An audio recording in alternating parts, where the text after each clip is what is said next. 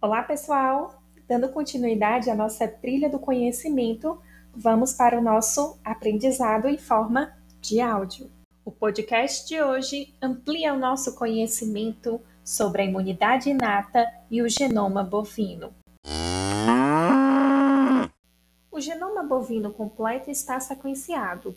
Inesperadamente foi descoberto que os bovinos apresentam um número enorme de genes associados à imunidade inata. Esses genes, uma vez expressos, resultam em compostos que desempenham um papel fundamental na imunidade inata, como catalecitinas, defensinas, interferon e lisoenzimas. Os bovinos apresentam, por exemplo, 10 genes de catalecidinas, enquanto os seres humanos e camundongos possuem apenas um gene. A catalecitina são peptídeos que têm propriedades antimicrobianas, são produzidas por neutrófilos e pelas células da barreira epitelial, assim como células do trato gastrointestinal e do trato respiratório. São sintetizadas como um percussor proteico, sendo proteoliticamente clivada em dois peptídeos, cada um com uma função protetora. Já as defensinas em bovinos têm cerca de 106 genes, mas seres humanos e camundongos somente de 30 a 50.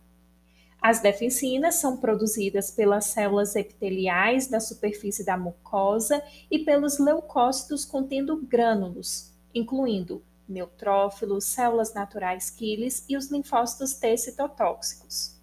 As defensinas matam os microorganismos por uma variedade de mecanismos, muito dos quais depende de sua habilidade em se inserir e romper as funções da membrana microbiana. Bovinos ainda apresentam mais genes relacionados ao interferon do que qualquer outra espécie, incluindo uma família ainda não descrita chamada de interferon X. O interferon está envolvido na regulação da resposta imunológica inflamatória e tem alguns efeitos antivirais e antitumorais. Uma de suas principais funções é potenciar o recrutamento de leucócitos, assim como estimular macrófagos para eliminar os microorganismos. Finalmente, o genoma bovino também contém 10 genes de lisoenzimas, que têm como principal função digerir certos carboidratos de alto peso molecular, assim, algumas bactérias que contêm esses carboidratos na sua estrutura de parede passam a desintegrar sobre a ação da lisoenzima. A lisoenzima destrói o esqueleto glicosídico dos peptioglicanos, ou seja, destrói a camada protetora de muitas bactérias.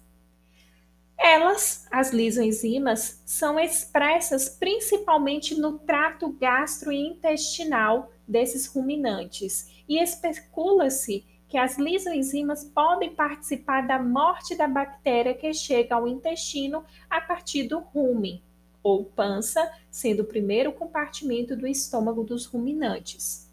Assim, foi sugerido que esta duplicação e divergência de números de genes envolvidos na imunidade inata dos bovinos podem ser consequência da carga de microorganismos que estão na região do rumen, levando a impedir ou a reduzir a invasão microbiana em diante.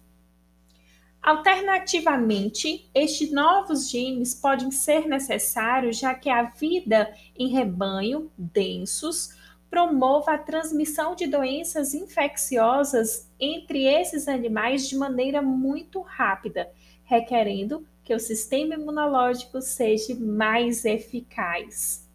E assim, terminamos o nosso podcast de hoje, que tinha como princípio tratar sobre imunidade inata e o genoma bovino. Espero que vocês tenham gostado e eu aguardo vocês nas próximas etapas da trilha do conhecimento.